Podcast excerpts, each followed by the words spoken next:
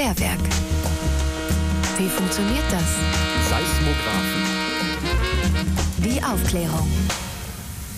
Wenn man auch kleinste Bewegungen des Bodens sichtbar machen möchte, braucht man einen sogenannten Seismographen bzw. ein Seismometer. Die Wörter kommen aus dem Griechischen und bedeuten so viel wie Erschütterungsschreiber oder Erschütterungsmesser. Im Inneren eines solchen Gerätes ist ein Gewicht mit Hilfe einer Metallfeder aufgehängt. Daran befestigt ist ein Stift, der bis an eine Papierrolle auf dem Boden des Seismographen heranreicht. Wenn ein Erdbeben den Boden in Schwingung versetzt, bewegt sich auch der Seismograph und damit das Papier. Der Stift bleibt aber wegen der Trägheit des Gewichts fast vollständig an derselben Stelle. Dadurch zeichnet sich bei einem Erdbeben auf dem Papier ein Ausschlag ab. Je stärker das Beben, umso größer der gezeichnete Ausschlag. Moderne Seismometer zeichnen ihre Ergebnisse nicht auf Papier, sondern direkt am Computer auf.